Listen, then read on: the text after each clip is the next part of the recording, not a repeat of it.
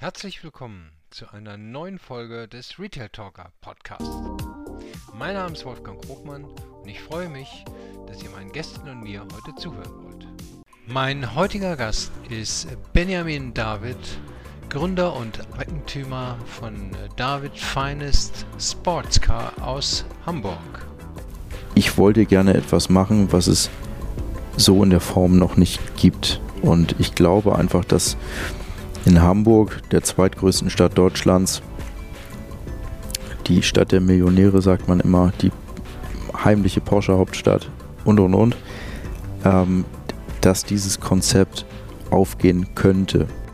Und nicht einfach, weil wir machen ja etwas, was eigentlich keiner braucht. Also schlussendlich ähm, kann ich als Kunde die Autos auch selber inserieren, aber wir bieten eben die Benefits, ähm, die ein, ein Privatanbieter ähm, eben nicht anbieten kann. Also ich glaube, Luxus geht immer und ich glaube auch, dass der individuelle Kauf und die Betreuung in Zukunft noch mehr im Vordergrund stehen wird. David Finest Sportscar wurde erst vor sieben Jahren von Benjamin David gegründet und hat sich in rekordverdächtiger Zeit zum größten freien Sportwarenhändler Norddeutschlands entwickelt. Das Autohaus zieht mit seinen gebrauchten PS-Raritäten sowie umfassender Porsche-Expertise auch internationale Kundschaft ins Autohaus nach Hamburg. Benjamin sagt dazu, es geht um die Autos, die überhaupt keiner braucht, aber die alle haben wollen. Um seltene Einhörner, die kurz auftauchen und dann wieder in Sammlungen verschwinden. Doch nicht nur das kuratierte Angebot an seltenen Traumautos sowie eine leidenschaftliche Dienstleistermentalität machen den Erfolg des inzwischen 30-köpfigen Teams aus. Mit professionell geführten Social-Media-Kanälen und eigenen Events richtet sich der charismatische Gründer an die wachsende Sportwagen-Community. Er hat vor kurzem damit sogar begonnen, seinen eigenen Podcast zu launchen und seine Fangemeinde mit technischen Finessen und Geschichten über besondere Sportwagen zu unterhalten. Auf 2000 Quadratmetern stehen rund 50 handverlesene Sportwagen, klassische Oldtimer und Raritäten. Wenn man auch nur einen kleinen Bezug zu Autos hat, wird man hier zum Fan und überlegt, wie man sich so ein schönes Stück leisten kann. Der Service umfasst eine hauseigene Meisterwerkstatt, Tuning-Manufaktur und professionelle Fahrzeugeinlagerung. Und natürlich wird das gekaufte Fahrzeug auf Anhängern dorthin gebracht, wo der Kunde es haben will und muss nicht durch das Hamburger Schmuddelwetter selbst gefahren werden. Wer sich bislang nur die Nase an der großen Schaufensterfront platt gedrückt hat, bekommt in dieser Episode ein paar Insights über den Automarkt und die steile Karriere von Benjamin, dessen Mut, Ausdauer und Verkaufsgeschick diesen Erfolg erst möglich gemacht haben. Also, listen to us. Viel Spaß beim Gespräch mit Benjamin David. Moin Benjamin. Also, äh, wir sitzen ja hier in deinem Büro. Hallo in, Wolfgang. Äh, in Wandsbek. Und wenn man so runterguckt, dann denke ich, da müsste dir ja jeden Morgen das Herz höher schlagen. So auf richtig tolle Sportwagen, einer schöner als der andere, runtergucken, das muss ein tolles Gefühl sein, ne? Ja, das stimmt. Also ähm, ich bin da schon, kann man sagen, ziemlich privilegiert. Ich weiß das schon sehr zu schätzen. Also es gibt ein schlechteres Arbeitsumfeld. Jetzt muss man das natürlich ein Stück weit relativieren. Das ist in erster Linie Handelsware mhm. und äh, natürlich ist es schön, über solche Handelsware zu sprechen, als über, weiß ich nicht, da gibt es ja auch noch andere Sachen, die vielleicht nicht so emotional sind. Und da habe ich Erbsensuppen, schon. Ne? Erbsensuppen zum ja. Beispiel, genau. Ja. Das ist nicht so interessant aus meiner Sicht. Und äh, deshalb habe ich mich auch dazu entschieden, genau. Ja. Naja, und wir kommen ja gleich dazu, aber hier stehen 50 Autos so äh, und kaum eins unter 100.000 Euro. Mhm. Die gehören dir ja nicht, dass du da jeden Tag sagst, so einmal fahre ich mit dem und einmal fahre ich mit dem nach Hause, sondern äh, die müssen ja äh, verkauft werden. Ne? Genau, ja. also das ist, das ist der Wunsch. Ähm, wir haben ähm, immer so zwischen 50 und 60 Autos im Angebot und darüber hinaus eben auch noch Werkstattgeschäft oder eben Car Storage. Das heißt, ja. ähm, Kunden, die sagen, ähm, ich habe keinen Platz mehr zu Hause. Das ist ja nun mal der Effekt der Großstadt, äh, wenn man dann mehr als ein Auto hat. Und einige haben eben mehr als zehn. Und es gibt auch welche, die haben mehr als 20. Die wissen dann irgendwann nicht mehr, wohin damit. Und dann sind wir quasi äh, ja, der Fuhrparkbetreuer, kann man fast ja, sagen. Ja, genau. Aber bevor wir jetzt hier einsteigen äh, mit der Beschreibung deiner Firma und dem ganzen Erfolg, den du hattest, mal so ein paar kleine äh, mhm. Fragen zu, zum, zum Aufwärmen. Wo bist du geboren und aufgewachsen? Ja, ich bin in der Hansestadt Lüneburg aufgewachsen und auch geboren. Ähm, und dort habe ich die ersten 23 Jahre meines Lebens verbracht. Okay. Und äh, was hast du für eine Ausbildung gemacht und warum? Wenn, ja. Wenn ja, warum? Also ich habe ähm, in der 11. Klasse macht man ja ein Praktikum ähm, oder in, in meinem Fall war das eben so. Und äh, dieses Praktikum habe ich gemacht bei Opel Dello. Mhm. Das hat mir sehr gut gefallen und dann habe ich nach der Schule äh, direkt ähm, die Ausbildung gemacht zum Automobilkaufmann und habe dann ähm, nach den drei Jahren Ausbildung ähm, mir überlegt, was mache ich denn jetzt? Studieren? Das ist eine gute Idee, dachte ich. Habe dann aber nochmal überlegt, danach möchte ich ja eigentlich gerne auch Autos verkaufen. Und dann habe ich einen Anruf getätigt und habe bei Auto Wichert angerufen.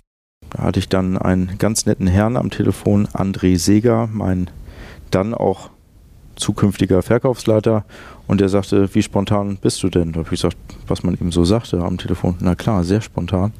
Ja, dann morgen um 15 Uhr bei uns. Und dann habe ich da die Junior-Verkäuferausbildung gemacht, nach der Ausbildung zum Automobilkaufmann. Und dann bin ich nach der Junior-Verkäuferausbildung direkt Senior-Verkäufer gewesen. Das ist so ein bisschen äh, speziell und eigenartig, finde ich, weil mit 21 oder 22 ist man aus meiner Sicht noch kein Senior-Verkäufer. Erinnerst du dich noch an dein erstes Lieblingsspielzeugauto? Ja, ich hatte mehrere. Ich würde sagen, das war wahrscheinlich ein Unimog. Das hat mir, also mir haben ganz lange auch Landmaschinen sehr gut gefallen ja. und Trecker. Ja. ja, das sehe ich bei meinem Enkel auch. Aber der findet auch Porsche schon gut. Ja. Also dem, der hat irgendwie eine Ahnung davon, dass das irgendwie was Tolles sein muss, obwohl er das nicht genau einschätzen kann. Aber hattest du auch schon so einen kleinen Matchbox Rennauto? Ja, ja ähm, ich natürlich auch, klar, ähm, den plattgedrückten Käfer, den, den Porsche, den hatten wir alle und wir hatten wahrscheinlich auch ähm, Poster irgendwann im, im Zimmer von, von diesen Autos. Ich habe noch ein ganz anderes Aha-Erlebnis. Also für mich war es so, dass ich ähm, Fußball gespielt habe als Kind, dann auch irgendwann Jugendlicher und da hatten wir einen Mitspieler und der ist äh, mit einem Porsche 964 regelmäßig ähm, zum Fußball gebracht worden. Und den ha hat man schon, ja, hunderte Meter vorher gehört, ja. diesen heiseren Boxer-Sound, wie der dann so um die Ecke gekommen ist. Und da habe ich immer gedacht, das ist es. Ja, naja, das hast du ja dann auch äh, gut hingekriegt. ähm, was ist denn heute so dein persönliches Traumauto? Also jetzt, ich weiß, äh, dass du nicht sozusagen äh, ein Luxusauto normal im Tagleben fährst, aber ja. Wenn, gibt, gibt es sowas noch für dich, wo du sagst, also das wäre so für mich das tollste Ding überhaupt? Ja, also äh, es gibt, es gibt für mich Autos, die sind einfach ähm, ikonisch. Und ähm, für mich ist zum Beispiel der Ferrari F40, das ist mhm. für mich persönlich äh, das absolute Traumauto. Das ist der Wagen, der oder ein Hypercar, das noch gebaut worden ist unter der Führung von Enzo, mhm. Enzo Ferrari und hat auch den ersten Hype in dem Bereich quasi mitbegründet. Ähm, super cooles Auto, extrem schwer zu fahren und äh, ähm, ich bin sonst kein Fan von roten Ferrari, aber in diesem Fall ähm, geht es irgendwie auch nicht anders. Ja, die älteren Sportwagen, die sind alle noch ohne Servolenkung und genau. man denkt sich dann immer, da fährt man so lässig mit, aber das ist richtige Arbeit. Ne? Das sieht nur so lässig aus, mhm. das ist eigentlich harte Arbeit. Ja, ja, genau. Und von innen laut, ja. dröhnig und warm. Ja, und warm, genau. Mhm. Du arbeitest ja viel, wir kommen gleich dazu. Äh, was, was machst du, um dich von der Arbeit äh, abzuentkoppeln erholen oder abzulenken und wieder Energie aufzutanken?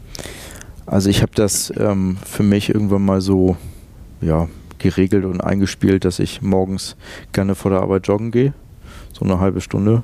Das ist für mich immer ganz gut. Ehrlicherweise bei Wind und Wetter mhm. auch. Also wir haben ja in Hamburg sind wir hier auch äh, verwöhnt mit dem Wetter. Ne? Also heute Morgen war das zum Beispiel wieder so genau. extrem windig und, und Regen. Ähm, das hilft mir und wenn ich die Zeit finde, find, ähm, wenn ich die Zeit finde, bin ich gerne auf der Rennstrecke ähm, auch als Zuschauer oder eben auch selber und fahre mal bei einem Trackday mit und ähm, hab Spaß. Ähm, eigentlich ist, dreht sich mein ganzes Leben um das Thema Automobil. Mhm. Okay, gut, gut. Und was steht so auf deiner äh, Bucketlist, so nach dem Motto, das werde ich auf jeden Fall nochmal machen wollen in meinem Leben? Ja, also ich finde Reisen sehr schön. Ich würde gerne, ähm, also sowohl, ähm, ich, ich bin jetzt zweimal in den USA gewesen in, in den letzten beiden Jahren, das hat mir sehr gut gefallen. Und ähm, mir sicherlich gerne nochmal Australien anschauen, mal äh, feststellt, wie, wie andere so leben. Das finde ich auch ganz spannend. Und ja, einfach mal ähm, auch über den Tellerrand schaut, weil ich glaube, wir hier in Deutschland, wir können sicherlich vieles ganz gut, aber wir sollten auch mal nach links und nach rechts schauen und dann ist das immer toll, wenn man im Urlaub ist und kriegt dann nochmal eine andere Denkweise. Ja, absolut. So, dann, also wir waren eben stehen geblieben äh, bei Autohaus äh, Wichert. Ja. Äh, Seniorverkäufer. Also du bist immer noch ein sehr junger Mann, die als Hörer kann man das nicht sehen, aber ähm, ich schätze dich so auf äh, Mitte, Ende 30. Ne? Ja, das ist nett, also 35. 35, ja wunderbar, dann habe ich ja Treffer gelandet. ja. Das heißt also, äh, äh, in den letzten, du hast gesagt, da warst du damals 21, 22 mhm. als Seniorverkäufer. Ja, ich, nee, ich, wenn ich da so drüber nachdenke, glaube ich, war ich sogar schon 23 oder 24, sonst hätte das mit der Schule gar nicht gepasst. Okay, ja. ja. So, das heißt also, äh, etwas mehr als zehn Jahre und jetzt hast du, verkaufst du Luxus-Sportwagen. Äh, ja. Wie geht das? Was ja, ist wie, da passiert? Wie geht das? Ja, mein, mein Werdegang war ähm, ja recht schnell, glaube ich. Ich habe ähm, das Glück gehabt, dass ich im Zuge einer Urlaubsvertretung ähm, von einem sehr großen Betrieb in einen sehr kleinen Betrieb wechseln konnte und dann dort der alleinige Verkäufer war. Und das lag mir irgendwie, die, die äh, Menschen und Kunden, also ist ja oft auch dasselbe, mhm. äh, die kamen zu uns und äh, da habe ich relativ schnell viele Autos verkauft. Und dann ist ein Headhunter auf mich aufmerksam geworden und sagte, Porsche sucht ganz dringend und das würde passen und ähm, das ist eine schnelle Entscheidung und ähm, Vorstellungsgespräch in der nächsten Woche, wie sieht es aus? Da habe ich gesagt, ja, gut, klar, dann sehr gerne. Kurzum, das hat dann funktioniert. Und dann habe ich im Porsche-Zentrum ähm, Hamburg begonnen mhm. als ja, junger Verkäufer da die Chance bekommen. Zu dem Zeitpunkt gab es den Macan noch nicht. Musste man wirklich sich ein Bein ausreißen, um wirklich das eine Auto zu verkaufen. Das hat mir viel Spaß bereitet. Ja, nach knapp vier Jahren habe ich gesagt, ich glaube, ich traue mir das zu, das auch irgendwie alleine zu machen. Hm. Vielleicht nochmal eine Frage. Ja. Also, also würdest du rückblickend sagen, warst du ein guter Verkäufer? Also und, und, und was hat dich und warum? Was hat dich ausgezeichnet? Was, hast du länger und härter gearbeitet als die anderen oder warst du freundlicher oder wusstest du mehr über Autos oder? Ja, also die meisten Kunden wissen mehr über die Autos als man selbst, weil ähm, und das gehört ja. auch ganz klar mit dazu und das habe ich auch immer so gemacht. Ähm, das ist ja kein Wissenscontest, Contest, ja. sondern mhm. ähm, viele Leute wenn die dann fragen, wie viel Tankvolumen hat denn jetzt so ein, so ein Auto, dann sage ich, Moment, das schaue ich auch mal nach. Also bei einigen Modellen wusste ich das, mhm. aber nicht bei allen so. Und äh, ich finde, das hat teilweise eher was Nettes und Aufmerksameres, wenn man dann eben sagt, ich, ich kläre das eben für Sie und mhm. jetzt kann ich Ihnen das präsentieren, die Info. Aber auf der Basis wenn der Tank jetzt 85 Liter groß ist oder 100, sagt ja auch keiner, okay, nee, super, dann kaufe ich den jetzt. Das ist im, im Zweifel nicht der, nicht der Kaufgrund, sondern ich glaube, wenn man nett und freundlich, dienstleistungsorientiert ist, ähm, ans Telefon geht, auf E-Mails antwortet, dann hat man schon 50 Prozent. Schlussendlich ähm, glaube ich, dass niemand überzeugt werden musste von der Marke Porsche, mhm. sondern eher von dem Weg, wie kommen wir da irgendwie hin. Mhm. Sprich, ähm, ich habe hier ein gebrauchtes Auto, das möchte ich gerne in Zahlung geben, ich habe eine gewisse Preisvorstellung, da müssen wir irgendwie hin und ich habe einen Zuzahlungspreis. Mhm. Ähm, wenn wir das hinbekommen, dann, dann kaufe ich bei Ihnen ein Auto. So, und das war dann irgendwo die Challenge, dass man gesagt hat, der und der Zuzahlungspreis steht im Raum, da kommen wir jetzt nicht ganz hin. Also was können wir jetzt tun, lieber Kunde, damit wir das doch irgendwie gemeinsam schaffen, damit Sie doch im ersten Porsche sitzen? Was kann ich tun? Mhm. Also was kann ich machen, damit Sie heute hier unterschreiben, mhm. mit einem Lächeln rausgehen und wir gemeinsam heute Abend anstoßen können, vielleicht. Ja. So, und man, man denkt ja immer, also glaube ich, viele Menschen denken, wer ein Porsche fährt, der leistet sich das so aus der Tasche, mhm. aber ich glaube, das ist ja doch so ein Objekt der Begierde und da gibt es ganz viele, die sagen, so ich mache ich strecke mich wirklich dahin, damit ich überhaupt mal den Einstieg finde und äh, auch dabei sein kann. Ne? Also die Kunden, die bei uns Autos gekauft haben, sind in der Regel bestens informiert. Mhm. Die wissen ganz genau, was sie tun und die können sich deshalb einen Porsche kaufen, weil sie auch wissen, wie es geht. Mhm. So, das gehört ja auch mit dazu. Die Leute sind ja dann in der Regel wirtschaftlich erfolgreich. Und ähm, von daher, ähm, durch die Portale weiß man, was vermeintlich, was ein Auto wert ist. Gut, dann gibt es immer noch die Komponente technischer Zustand. Mhm. Wie ist er wirklich? Und ähm, dann gibt es ja immer noch mal die Geschichte, okay, das ist der Verkaufspreis, der jetzt mhm. auf den Portalen genannt ist und das Auto ist ja offenbar auch noch nicht verkauft, mhm. lieber Kunde. Mhm. Also können wir diesen Preis wohl nicht bezahlen für das mhm. Auto. So, und das ist irgendwo so dieses Verhandlungsgeschick und, und auch das Gespür, okay, wo müssen wir hin? Und was ich gerne gemacht habe, ist, dass ich die Menschen proaktiv angesprochen habe, wenn die bereits ein Leasingfahrzeug hatten, dass ich gesagt habe, nach anderthalb oder zwei Jahren, ähm, habe mir dann schon vorher die Zahlen äh, von diesem Auto gezogen und den Kilometerstand aus dem letzten Service, mhm. wusste dann in etwa, was dieses Auto gelaufen hat und habe dann die Kunden angerufen und gefragt, wollen wir mal durchtauschen. Mhm. Und äh, das zog in der Regel ganz gut, weil ähm, eins ist ja sicher, der Porsche-Kunde im Allgemeinen ist ja sehr autobegeistert. Mhm. So, und wenn man den anruft und sagt, gleiche Rate oder von mir aus 10 oder 15 Prozent on top, dafür das neue Modell, neues Navigationssystem, mhm. vielleicht auch noch die und die Ausstellung dazu. Was meinst du, lieber Kunde? Mhm. Das hat auch ganz oft funktioniert. Ich bin der Meinung, wenn man da ohnehin 10 Stunden sitzt, da kann man auch erfolgreich sein. Was aber auch entscheidend ist bei Porsche, waren eben die Veranstaltungen. Also wir haben regelmäßig Veranstaltungen gemacht, ähm, teilweise eben auch auf Rennstrecken. Und äh, dann hat man natürlich auch schon ein besseres Verhältnis zu den Kunden. Wenn man gemeinsam im Auto sitzt, ist man gleich auf Du, mhm. ähm, fährt dann da ein, zwei schnelle Runden gemeinsam und dann sagt der Kunde möglicherweise, Mensch, der neue GT3, der kann ja richtig was, ähm, wollen, wir mal, wollen wir mal reden.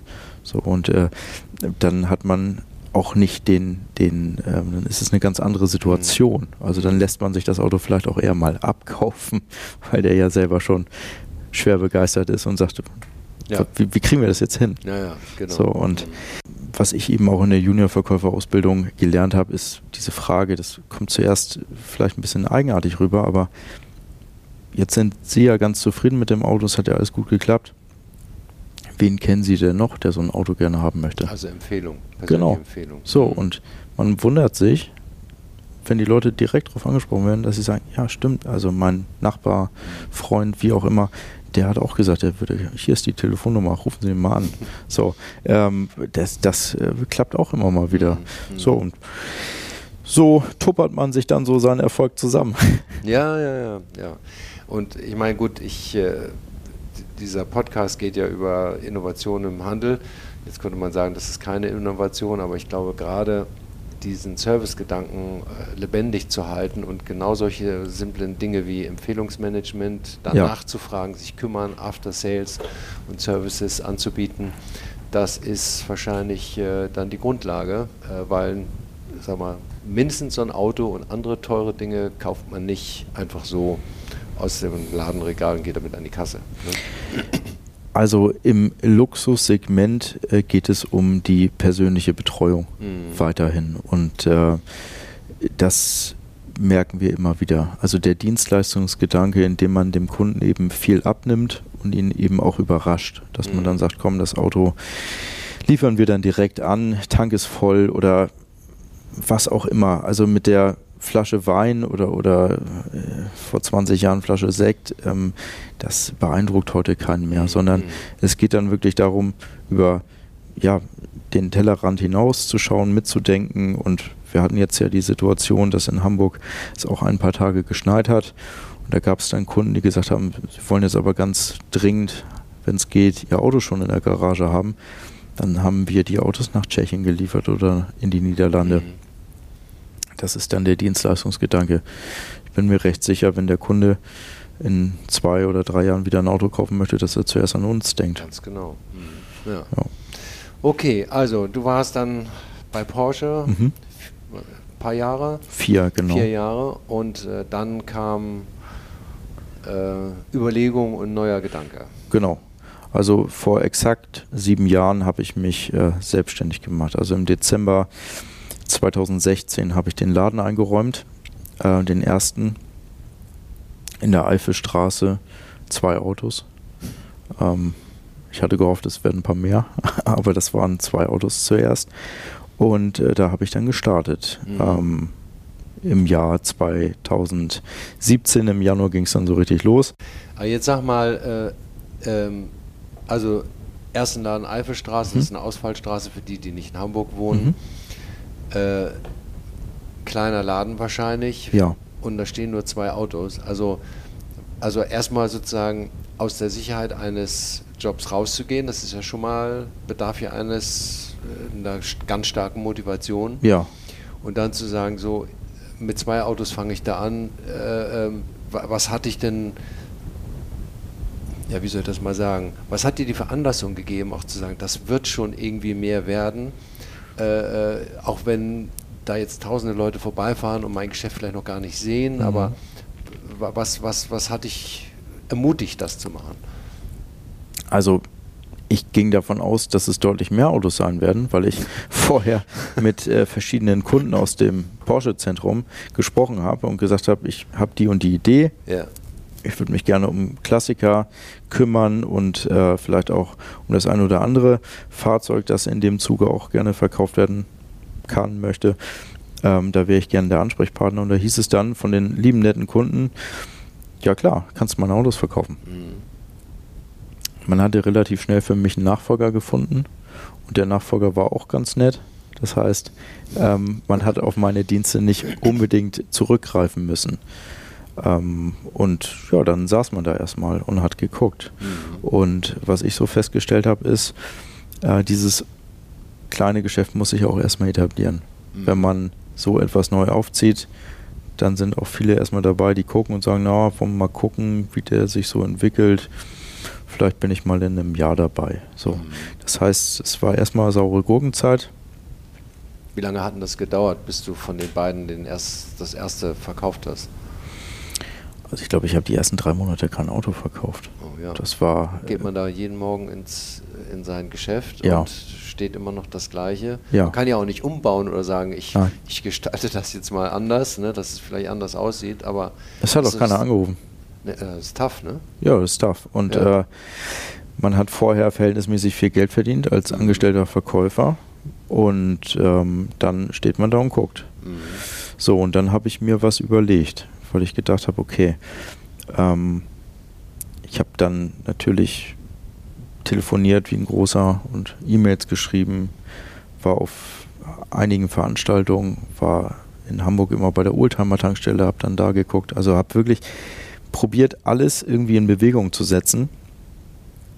Und dann hatte ich das Glück, dass ich ähm, zwei GT3 Touring bekommen habe in Sonderfarbe. Das nennt sich auch PTS, Paint to Sample. So, und dann hat ein netter Kunde geschrieben, also wenn man in Deutschland Autos kauft mit Sonderfarbe, dann doch bitte bei David Finest Sportscars. So, und durch wirklich glückliche Umstände war dann der Laden voll mit bunten Autos und ähm, ich konnte wirklich aus den Vollen schöpfen, habe ähm, teilweise die Autos aus Süddeutschland geschickt bekommen, teilweise mit Briefen und Scheinen gleich mit drin, obwohl die Leute mich gar nicht persönlich kannten und gesagt haben, mhm. du machst das schon, weil da steht ja drin im Forum, du kannst das, so dann okay, leg mal los. Ja. So und äh, das war so ein bisschen der Startschuss für das, was wir heute machen dass ich eben auch festgestellt habe, man muss sich eben spezialisieren. Mhm. Man kann nicht ähm, wir kennen es alle vom Lieferdienst, wenn der da 120 Gerichte auf seiner Karte hat, dann sagt man auch, pff, ob ich jetzt hier den Fisch bestellen möchte, ich weiß nicht. Mhm. So, und so ähnlich ist das eben auch in dem Bereich. Also man muss sich seine Nische suchen, mhm. man muss sich spezialisieren aus meiner Sicht und dann kann man eben auch diesen Erfolg haben, dass die Leute eben einen auch direkt ansteuern und sagen, okay, wenn ich so ein Auto suche, dann muss ich wohl dahin gehen. Mhm. Ja, und deine Nische sind ja gebrauchte ja. Äh, Sportwagen, mhm. ähm, aber auch nicht alle Marken, sondern du hast dich dabei innerhalb äh, des, Segment, Segmentes auch nochmal einen besonderen Namen für Porsche einmal gemacht. Ja. Ferrari. Ja. Und, und immer mal wieder ähm, besondere Fahrzeuge, zum Beispiel der SLS von Mercedes, den verkaufen wir gerne. Gute Autos, mhm. das ist auch ähm, wie so oft, die, die Autos haben ein gewisses Alter erreicht, da eben wenig Kilometer, ähm, guter Zustand, ähm, gute Dokumentation, das ist uns sehr wichtig. Ähm, idealerweise keine Unfälle und wenn doch, dann kleine Unfälle und das eben auch gut dokumentiert, dann kann man solche Autos eben auch gut wieder verkaufen. Das gleiche gilt für den BMW Z8, das mhm. ist für uns auch so ein Evergreen, mhm. geht auch immer. Ähm, ja, und darüber hinaus dann noch das ein oder andere Modell. Und in deinem ersten äh, Laden, äh, ja, Laden sollte jetzt nicht despektierlich klingen. Ja. Äh, wie viele Autos konntest du da unterbringen? Also, wenn man Tetris gespielt hat und sich dann nicht mehr bewegen konnte, waren es irgendwie zwölf. Okay. Also ganz klein. Ja. Ich habe dann irgendwann die Tiefgarage unten drunter auch bespielt ich war nicht der beliebteste Mieter, weil ich war ja dafür bekannt, die lauten, stinkenden Autos zu haben. Mhm. Ähm, das war in so einem Bürokomplex und ähm, irgendwann habe ich eben auch den Druck verspürt, dass, dass ich mich nochmal verändere.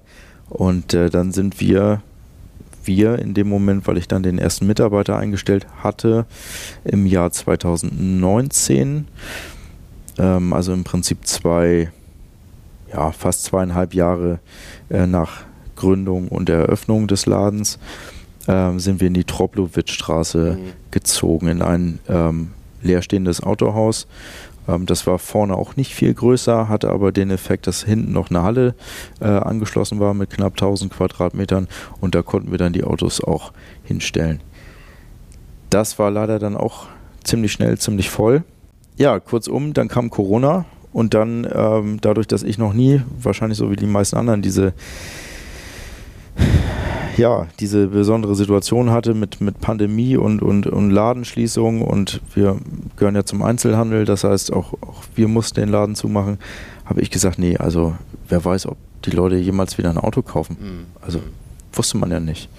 Ja. Und mit den ganzen Masken und teilweise kamen die Leute mir mit, mit so einem Strahlenanzug entgegen auf der Straße und wehte so Heu darüber. Ich dachte, das ist hier wie bei Resident Evil so ein bisschen. Ja. So, und dann habe ich gesagt, wir machen hier gar nichts. Wir warten mal ab. Gab es die Willi Tietke bzw. Wichert Insolvenz. Also mhm. zuerst Willi Tietke und dann ähm, Auto Wichert. Zehn oder elf Monate später hier eben an dem aktuellen Standort am Friedrich-Ebert-Damm. So. Sind, sind große VW- und Audi-Händler. Richtig. Ne? Ähm, Willi, Tietke gab es seit 1935 und Auto Wichert seit Mitte der 80er. Also schon Traditionsunternehmen, kann man mhm. sagen. So, und ähm, wurde ich angesprochen von einem Makler, der sagte, willst du dir das nicht mal angucken? Da habe ich gesagt, ich kenne das Areal, das ist viel zu groß. Mhm. Wie soll denn das gehen?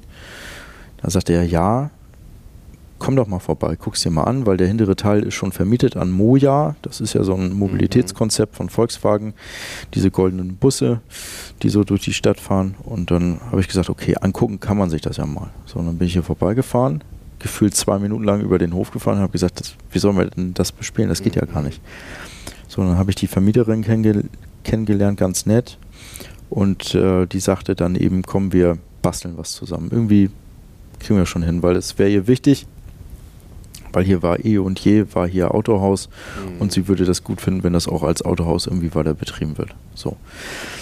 Ja, dann haben wir uns geeinigt und ähm, haben aus dem damaligen Kleinteilelager eine Werkstatt gebaut. Dann haben wir aus der Insolvenz ein bisschen was äh, übernehmen dürfen, ähm, ein paar Hebelbühnen gekauft und, und, und so Sachen, die wir benötigt haben haben dann dementsprechend die Werkstatt aufgebaut, die hatten wir vorher nicht und gesagt haben, wir würden gerne auch unsere Autos selbst reparieren können und eben auch diese Dienstleistung nach außen hin anbieten, damit die Kunden dann eben auch direkt zu uns kommen. Mhm. So. Ja, dann haben wir unsere Autos genommen aus der Troblowitzstraße und haben die hier zum Friedrich-Ebert-Damm gebracht und haben festgestellt, okay, der Laden ist ja riesengroß, ähm, wollen wir den denn bespielen? So, also wir haben die Autos ans Schaufenster gestellt und man hätte hier wunderbar noch Fußball spielen können. Mhm. Ähm, das kann man, glaube ich, so jetzt nicht mehr, weil schon wieder alles ganz schön eng steht. Ja, und dann hat sich das so entwickelt. Und äh, das ist jetzt, also im Mai habe ich mir das erstmalig angeguckt, im Mai 2020. Im Juli haben wir den Mietvertrag unterschrieben und seit Oktober 2020 sind wir hier voll drin. Das war ja nun auch gerade die Zeit, in der die Läden auf und zugemacht werden ja. und die Menschen wahrscheinlich auch nicht immer im Fokus hatten, soll ich mir jetzt ein neues schönes Auto gönnen oder genau. soll ich lieber vorsichtig sein? Und dazu kommt ja auch noch sowas wie, wie äh, ne? jeder sprach dann über Elektroautos. Ne?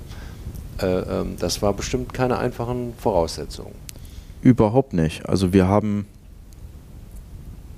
gehofft, dass die Leute wieder Autos kaufen. Und ähm, das hat sich ja dann auch bewahrheitet. Wir hatten ja dann mega Nachholeffekte in den, in den ähm, nächsten Monaten und das war dann tatsächlich sogar die beste Zeit. Also mhm. wir haben, da konnte ja keiner mit rechnen, der nur mal um ein Beispiel zu nennen, 2019 hat Porsche den 992 vorgestellt. Das ist der aktuelle 911.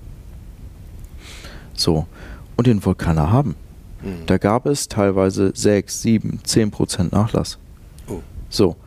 Und dann auf einmal war es so, dass die Leute gesagt haben, oh, jetzt ein Porsche.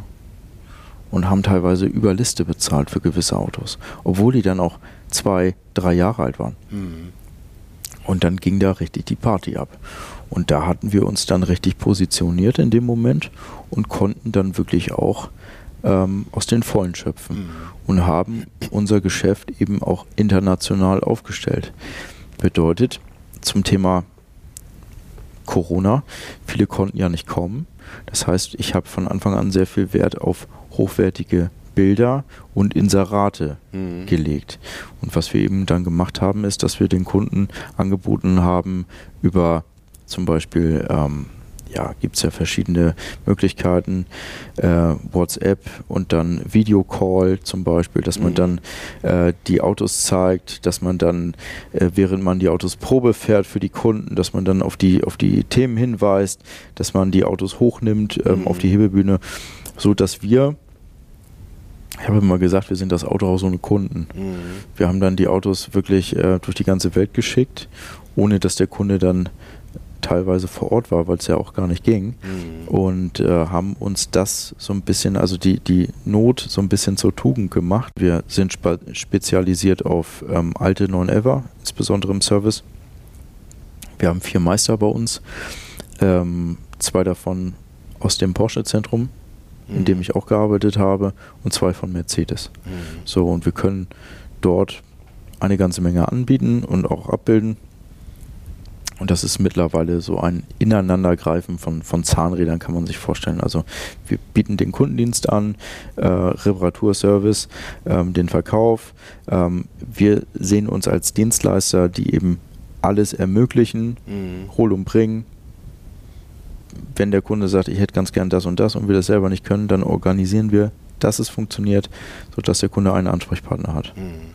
Und also kann man sagen, jetzt aus Unternehmersicht, also du hast hart gearbeitet, also mhm. Fleiß.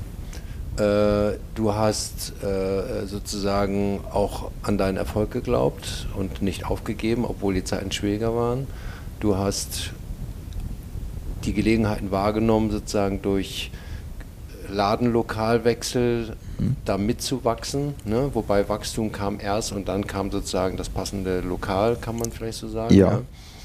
Äh, du hast in der Corona-Zeit auch andere Dinge ausprobiert äh, und bist nicht da stehen geblieben und hast eigentlich auch da deine Servicebereitschaft mitgebracht. Du bist auch ins Risiko gegangen, würde ich mal sagen. Ne? Total. Weil, wenn ich jetzt hier mir so eine Fläche angucke von rund 2000 Quadratmetern, ne? das? Ja, das ist so der Showroom. Ja, ne? und also noch alles andere dahinter und die genau. Investments, das ja. ist ja schon, äh, ne? das ist ja schon eine Last, die man so mit sich nimmt. Total. Und äh, ähm, ja, vielleicht auch zum richtigen Zeitpunkt die richtigen Menschen kennengelernt, ein bisschen Glück gehabt, gehört auch dazu. Auch ja. das würde ich alles so unterschreiben, ja. ja. Ähm, hast, hast du denn so ein Unternehmergehen von zu Hause mitgekriegt oder äh, äh, wie, wie, wie kommt man zu so einer Haltung und wie bewertest du das? Also ich glaube, ähm, man muss sich erstmal oder zunächst einmal ziemlich sicher sein, dass man das machen möchte. Und mhm. man sollte dem Erfolg auch vieles unterordnen. Und ähm, es ist kein Platz für persönliche Befindlichkeiten. Wir verstehen uns hier als Dienstleister und so habe ich mich immer verstanden. Das heißt, wirklich von morgens bis abends Vollgas. Und das ist auch nicht immer leicht. Mhm. Ähm, also jeder, der was anderes erzählt, der hat vielleicht ganz viel Glück oder ähm, ist nicht ehrlich zu sich mhm. selbst. Ähm, mein Großvater und mein Onkel sind bzw. waren äh, beide selbstständig. Ähm, das hat aber bei mir nicht den, den ähm, Ausschlag ähm, gegeben, sondern ich wollte gerne etwas machen, was es so in der Form noch nicht gibt. Mhm. Und ich glaube einfach, dass in Hamburg, der zweitgrößten Stadt Deutschlands, die Stadt der Millionäre, sagt man immer, die heimliche Porsche-Hauptstadt und und und, ähm, dass dieses Konzept aufgehen könnte. Mhm. Das war so meine Idee und mein Wunsch. Und äh, mittlerweile glaube ich, kann ich sagen, dass das wohl ganz gut funktioniert und wir ja auch Nachahmer finden. Mhm. Also so wie ich mal gestartet habe, gibt es mittlerweile auch den einen oder anderen Marktteilnehmer, der ähm, ja, auf, auf einem ähnlichen Größenlevel unterwegs ist, wie ich es mal war. Mhm. Und ähm, auch da muss man sagen, ähm, Wettbewerb ist gut fürs Geschäft. Ich freue mich über jeden, der sich traut und der es wirklich wagt, weil das ist nicht immer leicht. Mhm. Und nicht einfach, weil wir machen ja etwas, was eigentlich keiner braucht. Mhm. Also schlussendlich ähm, kann ich als Kunde die Autos auch selber inserieren, mhm. aber wir bieten eben die Benefits, ähm, die ein, ein Privatanbieter ähm, eben nicht mhm. anbieten kann. Also ist auch immer so ein Thema der Sicherheit natürlich. Mhm. Ne? Also wen möchte man zu sich nach Hause einladen? Das ist das Erste. Ähm, wir können das Auto in Zahlung nehmen, wir können Leasing, Finanzierung anbieten, wir können Versicherungsangebote unterbreiten. Die Autos stehen hier. Wir mhm. sind von, von äh, morgens bis abends hier. Ähm, Probefahrten, rote Kennzeichen, ähm, Werkstatt. Also wir, wir, bilden ja alles ab und äh, somit glaube ich, ähm, hat das dann am Ende eine, eine Berechtigung. Und dadurch, dass wir eben nicht markengebunden sind, haben wir den Vorteil, wenn übermorgen es heißt, ähm, also so ein Porsche 911 kannst du nicht mehr fahren aus dem und dem Grund, mhm. ja, dann kann ich eben relativ schnell und flexibel äh, im Rahmen meiner Möglichkeit das Produktportfolio umstellen. Mhm.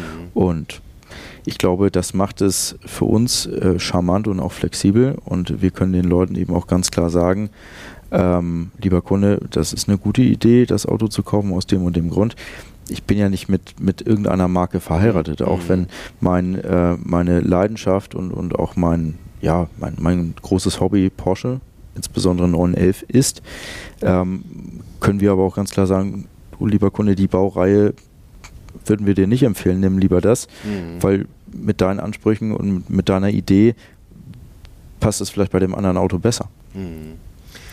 Warum äh, machen das denn die, die Hersteller nicht in Eigenregie? Also warum hat nicht Porsche oder Mercedes, die sitzt, Mercedes sitzt hier genau gegenüber zum mhm. Beispiel, warum haben die denn das Geschäft nicht an sich gezogen? Und, weil die haben ja schon den Kunden, die haben das neue Auto da ja mal gekauft. Ne? Ja, das sind so die Konzernrichtlinien in erster Linie, würde ich sagen. Ähm, es ist so, dass die ja alle ihre Klassikabteilung auch nach vorne bringen möchten. Mhm. So, ähm, da steht und fällt aber natürlich auch mit den Menschen. Ähm, es ist wesentlich aufwendiger, einen 40 oder 50 Jahre alten Wagen zu verkaufen, als ein neues Auto. Mhm. Weil die Fragen beim neuen Auto ist, ist der Unfall frei? Das können Sie sich selber beantworten. Mhm. Wer ist denn damit gefahren? Ja, das ist auch offensichtlich. Das Auto ist neu. Bei einem alten Auto, insbesondere dann, wenn, wenn das was ähm, ja, Besonderes ist und die Leute den sammeln wollen und hoffen auf äh, Wertzuwachs, dann geht es eben auch darum, wann war das Auto ähm, in den 80ern in der Wartung? Mhm. Wer hat den gewartet? Mhm. Ähm, ist der schon mal nachlackiert worden? Wer hat den nachlackiert? Hatte das Auto einen Unfall? Ähm, wie ist die Definition eines Unfalls aus den 80ern zu heute? Mhm. Da hatte man gesagt, ja, das ist ja nur ein Parkrempler. Ja, heute reden wir über ganz andere rechtliche Voraussetzungen. Mhm. Also kurzum, es ist viel anspruchsvoller, ein altes Auto zu verkaufen, zumal okay. natürlich der technische ja. Zustand ja auch nicht immer 1A ist, auch mhm. wenn die mhm. Leute glauben, der ist 1A. Bei einem alten Auto, Boxermotoren, wenn die lange stehen, ja, dann verliert der schon wieder Öl. Mhm. können wir den Motor immer wieder abdichten. Wenn der nicht gefahren wird, stehen sich die Autos buchstäblich kaputt. Mhm. Okay.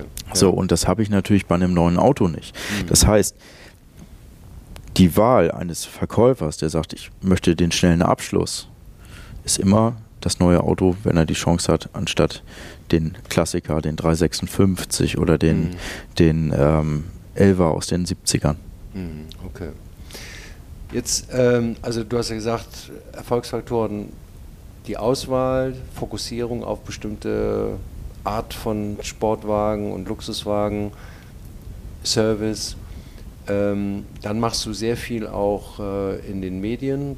Ähm, mhm. das heißt also, du sorgst dafür, dass dein Name, deine Marke mhm. sozusagen auch äh, bekannt wird äh, und auch äh, auf den, in den sozialen Medien. Ne? Mhm. Ne? Ähm, und, und, hast da auch für auch ein eigenes Team, die das mhm. äh, unterstützen. Ne? Das ist auch wahrscheinlich wichtig, um bekannt zu werden über Hamburgs Grenzen hinaus. Aus meiner Sicht total. Mhm. Also wir, wir müssen, wir müssen ja den Unterschied machen. Mhm. Ähm, ich glaube ganz fest daran, dass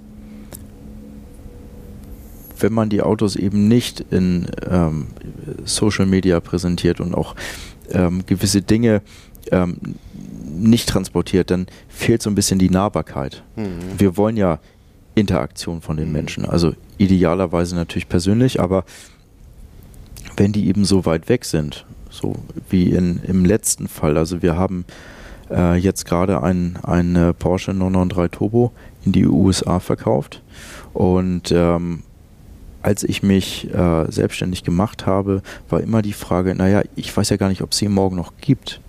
Und die Frage ist ja nicht unberechtigt. Mhm. Also mhm. ähm, ich kann doch jetzt nicht einfach 200.000 Euro oder wie viel auch immer äh, ihnen einfach schicken. Ich, ich kenne sie ja gar nicht. Mhm. So, und dann wurden ganz oft Scouts geschickt, die sich dann die Autos angeguckt haben, die Dokumente.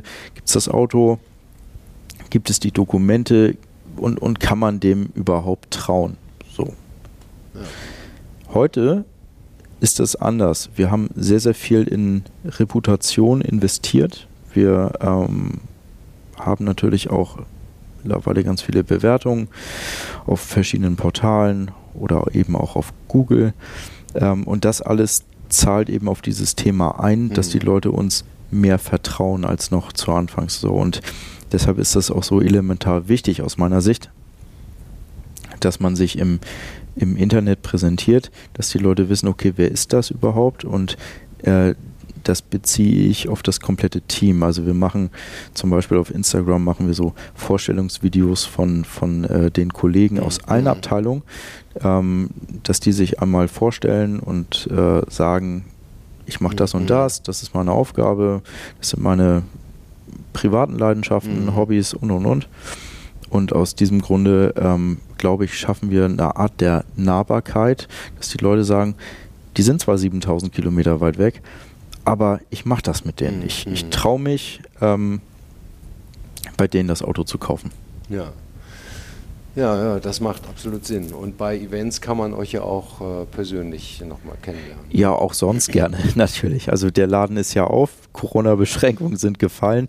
Ähm, wir sind ein ganz normales Ladengeschäft und äh, wenn man vorbeikommen möchte, um sich ein Auto anzuschauen, ist man jederzeit herzlich willkommen. Ja. Äh, du hast das Geschäft jetzt gut durch die Corona-Krise gebracht. Äh, es gab einen Nachholbedarf. Ich, ich sage jetzt einfach mal, wahrscheinlich steht ihr jetzt gut da, erstmal im Moment. Ne? Ähm, jetzt könnte ich ja fragen, what comes next? Ja, Mhm. Also ist, kann man das Modell, also den Typ von Laden wiederholen und sagen, ich mache den entweder in München oder ich mache ihn im Ausland oder ich gehe nach äh, in die Arabischen Emirate oder in die USA, äh, weil die sowas noch nicht haben. Äh, oder sagst du, nee, heute ist die Welt ja durch Digitalisierung schon ein bisschen kleiner geworden. Ich mache das alles von hier aus. Ähm, wie, wie, was ist da deine Überlegung? Also generell gilt auch hier, ähm, das ist People's Business. Also das steht und fällt mit den Menschen. Also Mhm. da, ähm, da muss auch immer eine Sympathie dabei sein.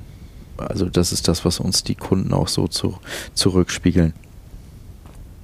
Ähm, ich glaube, es ist ganz, ganz schwierig, wenn man dieses Thema insbesondere im Ausland aufziehen wollen würde und es nicht vor Ort.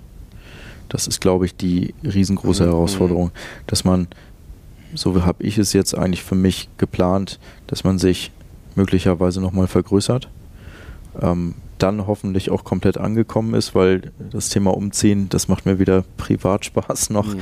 noch äh, hier mit dem Geschäft. Es ist natürlich auch immer mit, mit ganz, ganz vielen Kosten verbunden, aber darauf wird es wahrscheinlich hinauslaufen, dass wir uns nochmal vergrößern werden müssen, weil Mhm. unser Laden platzt aus allen Nähten. Ja, das ist ja schon, äh, manchmal frage ich mich, wie kommt ihr eigentlich in die Autos rein? Aber das ist so, wie du vorhin gesagt hast, hier spielt er ja, also zumindest wenn ich hier von oben runter gucke, teilweise auch schon Tetris. Ne? Tetris und so Limbo. Ja. ja. so, ja. So, und äh, aus diesem Grunde glaube ich, ähm, sollte man ähm, hanseatisch probieren, ähm, mit einer gewissen Kontinuität ähm, weiterzuwachsen, aber nicht glauben, dass dieses ähm, Konzept eben auch in, in allen anderen Ländern funktioniert, weil die Rahmenbedingungen vor Ort sind dann unter Umständen wieder andere. Schauen wir mal, wie das nächste Jahr so startet.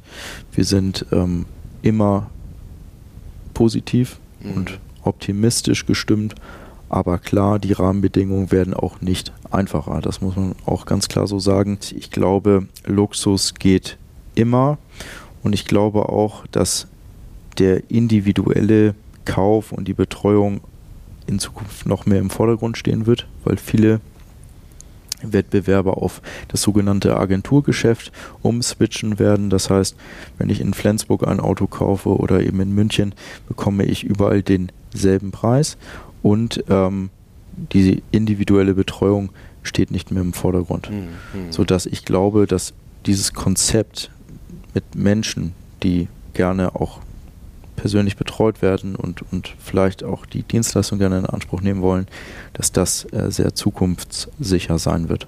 Ja. ja, das ist auch ein schönes Wort zum Ende unseres Gespräches. Äh, vielen Dank, äh, Benjamin, für deine Worte und Erklärungen und hoffentlich auch Animation für den einen oder anderen, weil die Werte, die du als Gründer und Unternehmer vermittelst, lassen sich auch auf andere Branchen übertragen, muss man ja sagen. Ne? Und insofern ähm, wünsche ich äh, dir jetzt mit dem Team weiterhin viel Erfolg Dankeschön. äh, beim Umparken und, äh, Ja. und Verkaufen natürlich in erster Ja. Linie. Ne? Ja, vielen Dank für die Möglichkeit. Ähm, es hat mir sehr viel Freude bereitet. Und ähm, ja, in dem Zusammenhang wünsche ich auch alles Gute. Ja, danke, danke. Das war's mal wieder vom Retail Talker. Und äh, ich hoffe, es hat euch gefallen und äh, würde mich freuen über jede Form von äh, Kommentaren. Und äh, ansonsten äh, bis demnächst mal.